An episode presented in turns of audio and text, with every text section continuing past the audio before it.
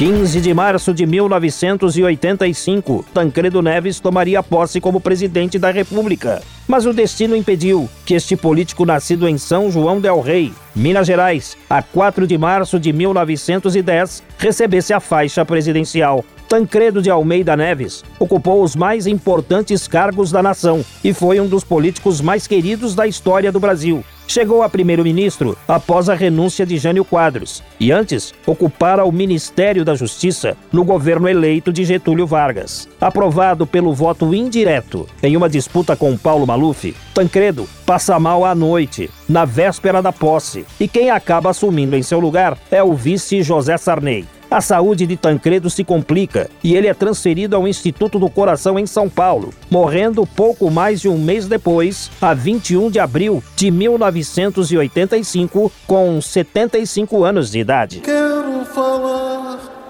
de uma coisa. Adivinha onde ela anda? Deve estar dentro do peito ou caminhar pelo ar. Pode estar aqui do lado. O Estadão estampa 22 de abril a seguinte manchete: A morte do homem do Brasil. Tancredo Neves. O povo chora compulsivamente em um cortejo que segue da Avenida Rebouças até o aeroporto de Congonhas, em São Paulo. Todos esses episódios estão sendo agora contados em um livro cujo título é Tancredo, A Noite do Destino, escrito pelo jornalista José Augusto Ribeiro, que esclarece dúvidas até hoje apresentadas pela população. Uma delas, por que os médicos diagnosticaram diverticulite se o mal que acometera Tancredo era outro? Primeiro diagnóstico depois da cirurgia, foi diverticulite. Mas um, um dos médicos, um dos que estavam na, na, cirurgia, achou que não era diverticulite, era um leiomioma. Era um tumor mas benigno, não era um tumor canceroso. Aí, para não assustar, o país estava muito assustado. Eles combinaram de dizer que era diverticulite. Dias depois, a Folha de São Paulo soube e publicou que não era é, diverticulite, era leiomioma. Aí sucederam a, as cirurgias, parece que a segunda foi provocada pelo fato de que na primeira a costura tinha sido mal feita e deu até uma briga entre os médicos por causa disso. Um homem já na idade dele, foi numa campanha daquela, com todos os percalços, o organismo dele foi se debilitando com, com essa sucessão de cirurgias, de anestesia, essa coisa toda. Depois da morte dele, houve também outros padeceres. A médica, a única médica mulher que estava na equipe do INCOR, ela disse depois, meses depois, ela disse, olha, em nenhum hospital do mundo ele, ele poderia ser salvo, porque ele já chegou no, no, no para a primeira cirurgia é, com um processo é, infeccioso que se generalizou e virou septicemia. De modo que essa controvérsia me parece continua até hoje. Por tanto amor, por tanta emoção, a vida me fez assim. Doce atroz, manso feroz, eu caçador de mim. Na época havia censura e muitos não acreditavam no que a imprensa dizia. Surge então um boato dando conta que na véspera da posse, Tancredo Neves teria levado um tiro em uma igreja de Brasília, na presença da repórter Glória Maria da Rede Globo. José Augusto Ribeiro esclarece, aos que ainda duvidam, nada disso aconteceu. Acontece o seguinte: aquele dia, a Glória Maria nem estava em Brasília, muito menos na igreja onde o doutor Tancredo teria é, levado tiro. Como é que ele leva um tiro logo depois examinado por médicos e não percebe que levou um tiro? Acho que a Glória também considerou muito, muito engraçado, mas de uma graça macabra, imaginarem que ela levou um tiro. Agora, tem uma outra versão que uma dessas pessoas que me perguntou disse: não, parece que ela não levou tiro, mas ela viu o doutor Tancredo levar o tiro e tiveram que escondê-la e coisa mas nunca ouvi isso esconder agora, meu Deus. Ela está toda hora na televisão. Ainda hoje ela está na televisão. Nunca houve nada disso, portanto. Nunca houve nada disso. Ele saiu da igreja, que era o Santuário Dom Bosco, em Brasília, foi para casa, o Antônio Brito, estava assumindo o lugar de secretário de imprensa, conta num livro que escreveu sobre isso, conta que ele e Dona Risoleta foram cantando no automóvel. Ele estava muito feliz. Depois, mais tarde, à noite casa, é que ele começou a passar mal. Então não houve nada disso. Para o escritor, no entanto, a noite do destino de Tancredo Neves é a noite da rejeição da emenda que restabeleceria o voto popular. Ali, Tancredo selou o seu destino de ser presidente. Agora, eu queria te esclarecer que quando eu falo em A Noite do Destino, eu não me refiro só a essa noite que ele foi internado. E o livro é uma biografia dele, conta toda a vida dele. Por isso é que é tão grande. E eu chamo de Noite do Destino também a noite em que foi derrotada no Congresso, graças às violências é, do governo, que pôs a censura à televisão e ao rádio, que não puderam permitir aquela votação, houve a derrota da emenda Dante Oliveira, a emenda das diretas já. Nessa noite, em virtude da derrota da emenda Dante Oliveira, se tornou irreversível a candidatura Tancredo a presidente da República. Por isso é que eu digo que ela, aquela noite de abril da votação da direta já foi a primeira noite do destino dele. A eleição indireta, onde os deputados e senadores escolhiam o presidente, foi transmitida ao vivo pela televisão e pelo rádio. Jurema. Tancredo de Almeida Neves. Fernando Lira. Tancredo Neves. Miguel Arraes. Tancredo Neves. Tancredo Neves, 138. Eu voto pela realização das eleições gerais diretas em 1986. Eu voto pela convocação da Assembleia Nacional Constituinte livre e soberana. E só voto em Tancredo Neves. É Aparecido. Tancredo Neves e José Sarney.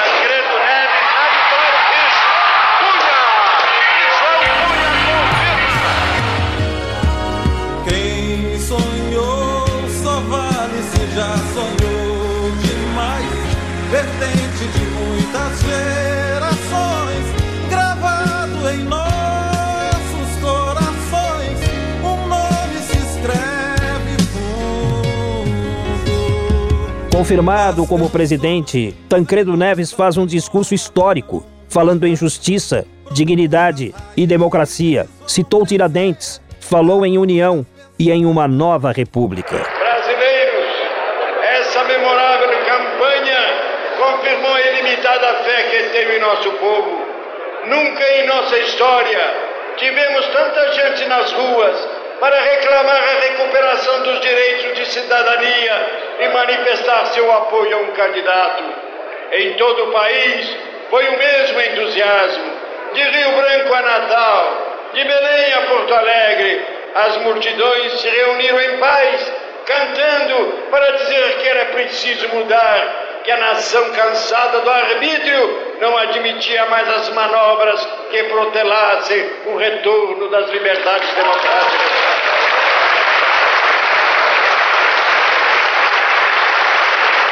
Não vamos nos dispersar. Continuemos reunidos como nas praças públicas, com a mesma emoção, a mesma dignidade e a mesma decisão. Se todos quisermos, Dizia-nos há quase 200 anos Tiradentes, aquele herói enlouquecido de esperança: poderemos fazer deste país uma grande nação. Vamos fazê-la.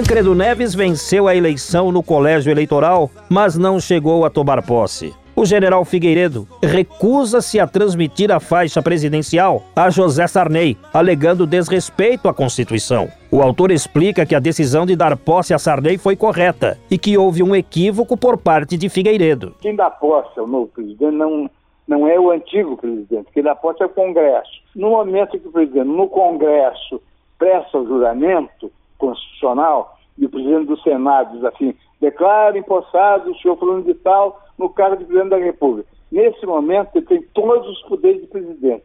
Ele pode ali mesmo, no plenário do Congresso, da Câmara, assinar os decretos de nomeação do ministro eh, e tomar as outras medidas necessárias para governar. Então ele não precisava e o, Figueiredo transmitia o governo. Tanto que o Sarney foi ao Congresso, prestou juramento, aí foi para o Palácio do Planalto, Figueiredo tinha ido embora, tinha ido embora, né? É, é, e quem, quem entregou a faixa ao Sarney foi um funcionário do cerimonial. Ou seja, a, a posse verdadeira é o juramento no Congresso.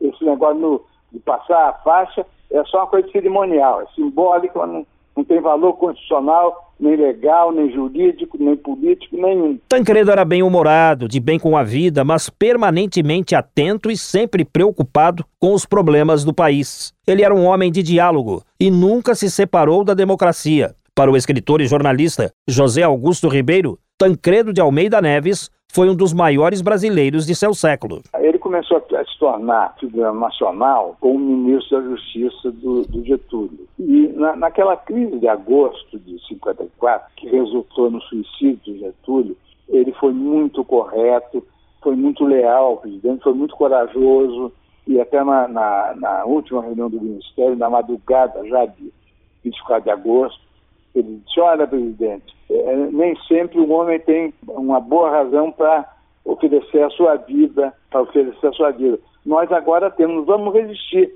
E eu estou disposto a resistir com o senhor com o sacrifício da minha vida. Essa coisa todo mundo soube e, e, e criou uma impressão muito forte eh, da coragem dele. Em 61, quando Jânio eh, renunciou e houve aquela crise toda, o Congresso optou pela saída do parlamentarismo. Ele foi escolhido primeiro-ministro com grande sabedoria ele foi conduzindo as coisas, conseguiu reduzir a inflação, que era, que era muito importante já naquele tempo, e, e aí se consagrou ainda mais. Quando veio a ditadura, em 64, o primeiro a protestar contra a ditadura e a fazer oposição foi Tancredo, não foi Ulisses, tanto que Logo depois da derrubada do Jango, o Congresso teve que eleger o general Castelo Branco presidente da República. O Ulisses votou a favor do Castelo. O Lucedino votou a favor do Castelo. O Tancredo votou contra, votou contra. Como é que se pode dizer que ele, que ele era o homem da acomodação se naquele momento ele votou contra e os outros votaram a favor? Os bailes da vida, gente boa pôs o pé na profissão. O livro Tancredo Neves, A Noite do Destino, tem 868 páginas e se constitui na primeira biografia completa deste político mineiro. José Augusto Ribeiro pretende viajar pelo país divulgando sua obra. Cantar era buscar o caminho que vai dar no sol. Ouça agora de nosso arquivo digital aquilo que foi manchete através dos tempos em o estado de São Paulo. Sábado, 16 de março de 1985. Viva a Nova República!